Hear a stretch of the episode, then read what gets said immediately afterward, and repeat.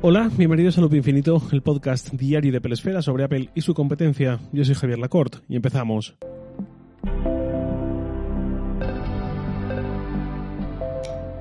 Antes que nada, una simple explicación. Ayer no hubo episodio porque me dio una gastroenteritis que me dejó cao. Avisé por Twitter, pero lógicamente quien no ve esos avisos, pues de ahí viene esa ausencia. Casualmente, el mismo día que Apple anunció la WWDC para dentro de un par de meses, y ayer, que ya andaba un poco más presentable, y a cuento de lo de la WWDC, me escribe mi compañero David de Pelesfera para preguntarme por mis deseos para iOS 16, ya que estaba preparando él un artículo que ya salió publicado ayer también, coleccionando los deseos de varios miembros del equipo de Pelesfera y de Sataka de todo aquello que queremos ver en iOS 16 o en iPadOS 16. Y ya que David hizo aquel artículo y ya que lo tengo fresco y ya que tenemos una fecha, 6 de junio, en la que veremos qué traen estos nuevos sistemas operativos, he creído oportuno traerlo aquí para desarrollarlo y entrar en calor. Las tres primeras peticiones que hice yo, o los tres primeros deseos, fueron bastante instantáneas, salieron como un resorte. En primer lugar, widgets interactivos, accionables y con una vuelta de tuerca a su diseño. Estamos, creo que, en general todos muy contentos con los widgets, tras tantos años sin ellos. Eh, ya son dos años, si no me equivoco, desde que Apple nos trajo de vuelta, más de dos años, y nos han dado un poco más de versatilidad, de información, de personalización, pero tiene mucho más sentido que sean accionables, que es como eran hasta iOS 13, cuando vivían en la pantalla izquierda de la interfaz de iOS. iOS 14 se cargó esa capacidad y es muy útil desde para controles de reproducción en cualquier archivo de audio hasta para marcar tareas y gestos de tareas que ya hemos completado eh, acciones rápidas en un calendario o cualquier acción en aplicaciones del tipo registrar agua que hemos bebido, registrar mm, un hábito encadenado en una aplicación del tipo Strix, todo esto. Hay aplicaciones que más o menos están pudiendo hacer algo un poco en ese sentido, pero nada que ver con lo que es obvio que es posible, pero Apple no permite con una norma muy específica que dice que los widgets no son mini aplicaciones. Pues hombre, es que es lo que queremos que sean. ¿no? creo yo que sea una cuestión de potencia o de autonomía a esas alturas. También me gustaría mucho, más allá de que sean accionables, que haya más versatilidad en sus diseños. Y eso pasa también por los tamaños, eh, aparte de por la densidad de información. Los tamaños. Hay widgets que perfectamente podrían ser simples iconos, el mismo icono de la aplicación, uno por uno, pero con un aspecto variable en función de la información a mostrar. Por ejemplo, el icono de la aplicación reloj es un reloj analógico que muestra la hora en tiempo real, o el icono de calendario siempre muestra el día de hoy y el, día de la semana y del mes, y va cambiando cada día. Eso me encantaría verlo así en muchas más aplicaciones, que puede ser algo de libre configuración por parte del desarrollador y que si quiere pueda tener ese icono dinámico en lugar de un icono estático, aunque permite personalizarlo. Por ejemplo, la aplicación Tiempo, que muestra un icono con la temperatura y el clima actual en nuestra ubicación, o el icono de la aplicación Actividad, que muestre cómo van nuestros anillos de actividad, en el caso de los que tenemos un Apple Watch, o el icono de Coinbase, por ejemplo, que muestre el precio actual de Bitcoin. Son ejemplos así tontos, pero servirían para no tener widgets que ocupan como mínimo, los que ocupan cuatro iconos, para dar una información muy básica. Pues en algunos casos no hace falta ocupar tanto espacio. Y luego está eh, con los widgets más grandes, una cuestión también de densidad de la información. Desde hace un tiempo se pusieron de moda las aplicaciones tipo Widget Smith para crear widgets muy personalizables, metiendo información de muchos tipos que, queremos ver y tal. No es que sea difícil usarlas y crearlos, pero es tedioso. Hay que dar muchos pasos, muchas vueltas para lograr ciertos resultados. Y si encima quieres que tenga un resultado bonito, acorde, o ya el acabose con fondo transparente, tienes que hacer virguerías y en definitiva ese tipo de cosas que pues yo recuerdo cuando tenía 19 20 años, me encantaba, perdía mucho tiempo en ellas, el tiempo que fuera necesario, pero en cuanto ya tienes que trabajar, cosas que hacer, una casa que mantener, tienes que preparar y todo esto, se te van quitando las ganas porque no puedes dedicar mucho tiempo a esas cosas. ¿Qué tal si Apple proporciona una forma nativa de hacer todo esto de forma sencilla? Ya no digo ni siquiera de cara al usuario, sino que incluso sea de cara al desarrollador, que a nivel de desarrollo sea sencillo tener una herramienta que permita que configuremos esos widgets con más densidad de información, de una forma más personalizada para el usuario e incluso con información simultánea de distintas fuentes en lugar de widgets de una sola aplicación. Pues todo esto sobre los widgets está muy bien, pero creo que hay bastante campo abierto aún para explorar. Más cosas. Me he extendido mucho con los widgets, pues ahora voy a ser muy breve soporte multiusuario en el iPad. El iPad lleva 11 años en el mercado, 11 no, 12, 12 años ya en el mercado, pues 12 años llevamos pidiendo ese soporte, eh, la esperanza es el último que se pierde. Poder tener un iPad compartido con una pareja, con una familia entera, cada uno con su Apple ID, con su sesión, pues qué bonito sería. Y en el iPhone un modo multiusuario no tiene sentido, pero sí que tiene sentido algo similar que es un modo niños. Yo no tengo hijos, pero entiendo perfectamente que quien sí le venga muy bien, o quien tiene sobrinos, le venga muy bien tener eh, ese modo niños para poder prestar el iPhone y que el niño juegue o vea vídeos o lo que sea de una forma segura, sin temor a que conteste o mire lo que no tenga que mirar, o hurgue donde no tenga que hurgar, o conteste una llamada o cosas de estas. Eh, eso es algo que además yo recuerdo que en 2014 yo trabajaba, entre otras cosas, probando móviles Android también, y recuerdo que el HTC One M8 es el primer teléfono que recuerdo que incorporaba un modo así. Es casi seguro que había más teléfonos previamente con esta misma función, pero no sé por qué mi primer recuerdo en ese sentido fue asistiendo a una presentación con un trabajador de HTC explicándome todas las novedades y diciéndome eh, lo del modo niños, que yo de primeras no lo entendí muy bien, pero enseguida me lo hizo entender eh, cuál era el propósito y cómo funcionaba y dije, ah, pues está bien pensado, no estaría mal que Apple trajese. Pues ya hace ocho años de eso, eh, no estaría de más que Apple incorporase de una vez simplemente como una forma de activar un modo seguro en el que hay un espacio muy controlado, en el que no se puede salir a la interfaz principal salvo que se especifique una contraseña, un desbloqueo por Face ID o algo así. Y de esa forma, pues eso, ganaría mucho todo padre, todo madre, todo tío que quiera proporcionar el teléfono como entretenimiento a un niño y no tenga temor a que haga lo que no debe hacer. Más cosas. Me encantaría tener ajustes de notificaciones individuales por aplicación. Más ajustes, quiero decir. Ahora mismo, desde siempre, podemos ajustar en cada aplicación si queremos notificaciones o no, si las queremos con tiras o solo en el centro de notificaciones, todo esto, ya lo sabéis, pues ojalá veréis también gestión de horas y de días.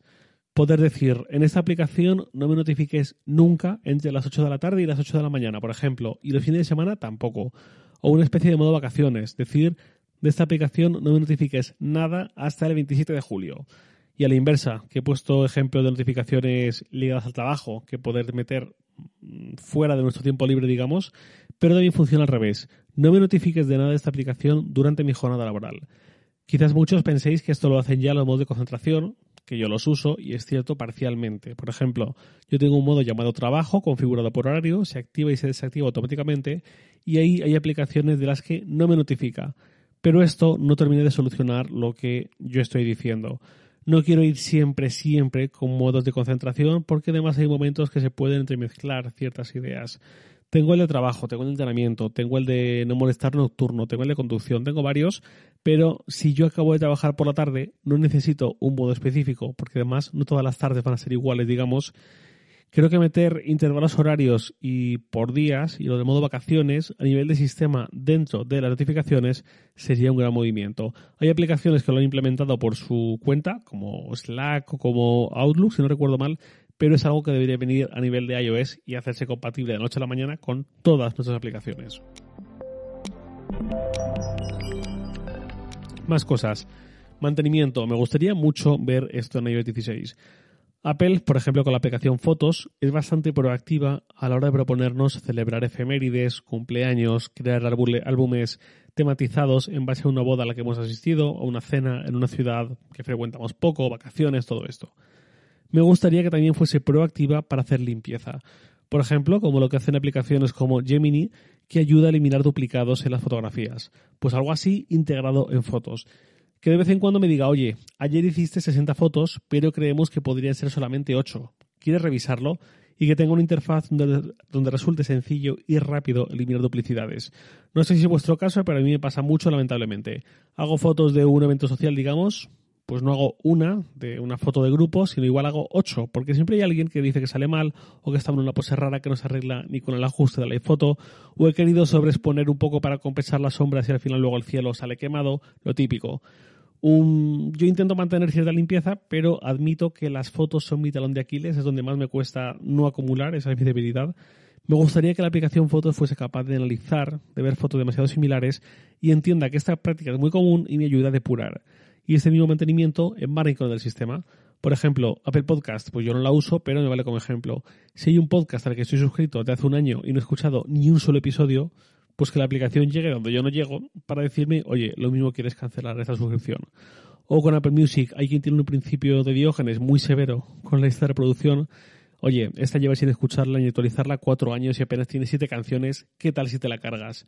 Habría que pensar muy bien en esto seguramente, pero herramientas que ayuden a reducir el caos, el exceso, la sobreacumulación, para mí serían bienvenidas. Más cosas que me gustaría ver, una librería de aplicaciones mucho mejor, quizás personalizable, o al menos por orden alfabético y ya está. O con un botón del que acceder desde la aplicación, desde la pantalla de inicio, quería decir, del principio del todo, algo distinto a la propuesta actual que para mí es un poco un fiasco y no termina de ser muy usable. Más cosas que me gustaría ver. Eh, bueno, me gustaría algo que obligue a la gente a usar una aplicación de recordatorios de tareas, sea la que sea, nativa o cualquiera de terceros. Y si no usas ninguna, que el iPhone te dé calambrazos aleatorios si lo detecta, pero aparentemente esto no es posible, así que diré que en el caso del iPad también ventanas flotantes, que eso hace poquito, y un mejor uso de monitores externos, cosas también muy tradicionales, muy habituales en estas peticiones, facilitando un poco más que un simple modo espejo. Más, algo sobre seguridad que he aprendido gracias a mis amigos a lo largo de estos años, es que si alguien intenta desbloquear mi iPhone con el PIN o con Face ID, que me notifique de alguna forma. Incluso, esto es algo que, viendo si fue en Reddit o en Twitter hace meses, eh, una buena idea es que cuando alguien ponga mal el PIN dos veces, o tres por ejemplo, que haga una foto con la, cámara frontal y con la trasera también, ¿por qué no? Y te la mande por correo. Y así sepas quién es el gracioso o quién es el ladrón o tener un poco más de información en ese sentido. Otra cosa muy chula, ya que llevamos unos cuantos años viendo mucha personalización, ya sea porque Apple lo impulsa o porque Apple simplemente lo permite, aunque sea tedioso, packs, que en una única descarga se modifique el fondo de pantalla, el de bloqueo, que aparezcan iconos personalizados que abran ciertas aplicaciones, que no sea todo tan tedioso como lo es ahora, con los atajos, etcétera, e incluso que el fondo de pantalla, en lugar de solo elegirlo y cambiarlo manualmente, pudiera ser o bien cambiado por una aplicación en segundo plano, una aplicación capaz de hacerlo a la que le demos ese permiso, o bien que nos podamos suscribir a un feed que vaya modificando con la frecuencia que sea ese fondo de pantalla y nos sorprendamos al ver nuestro iPhone cada mañana o cada lunes con un nuevo fondo. Yo personalmente no creo que usara mucho esto, pero es un tipo de añadido que creo que podría estar chulo para mucha gente suscribiéndose a, feeds temáticos o lo que sea. Otra cosa que me encantaría ver es una aplicación cámara, no sé si con una especie de modo pro o algo así, porque al final la cámara del iPhone hace unos años era extremadamente simple y con los años cada vez se ha metido se ha metido más elementos, más opciones, más ajustes integrados, hasta hacerla incluso un pelín compleja, no muy compleja, pero sí que eh, con varios rincones a los que el usuario promedio, digamos, el usuario más básico, que no le da mucha importancia a esto, seguramente ni ha llegado ni quiere llegar ni le llama la atención, pero eh, me gustaría ver pues eso, algo más, más ajustes manuales, que el iPhone invite más, ya que está llegando con sus cámaras a un nivel tan altos, que invite más a hacer fotos en RAW, que permita más ajustes manuales y todo esto. Otra cosa que me encantaría ver también es eh, la pantalla Always On. Esto es algo que se supone que también depende del hardware, de hacer, conseguir algo como lo del Apple Watch, bajando el número de hercios en pantalla eh, a un solo hercio, como lo consiguen en el Apple Watch, de Series 5 por lo que tenemos el Always On, eh, pues algo así me encantaría poder verlo en eh, iOS 16 que insisto que seguramente también depende de una modificación de hardware en los próximos iPhone, pero creo que ya va siendo hora de repensar la pantalla de bloqueo, tener algo siempre eh, disponible como en el caso del Apple Watch y pues eso, ganaríamos todos y es algo que llevamos viendo por lo menos 7 u 8 años, 8 años creo ya, en Android, pues estaría bien soñar con que también nos llega al iPhone. Y ya veremos dentro de un par de meses si de todo esto llega algo o no llega, pero para eso aún queda un tiempo para la conferencia de desarrolladores. De momento yo lo dejo ya hoy por aquí. Nada más por hoy, lo de siempre, os leo en Twitter, arroba jlacort, y también podéis enviarme un mail a lacort.sataka.com. Loop Infinito es un podcast diario de Pelesfera, publicado de lunes a viernes a las 7 de la mañana, hora española peninsular, presentado por un servidor Javier Lacort, editado por Santi Araujo. Un abrazo y hasta mañana.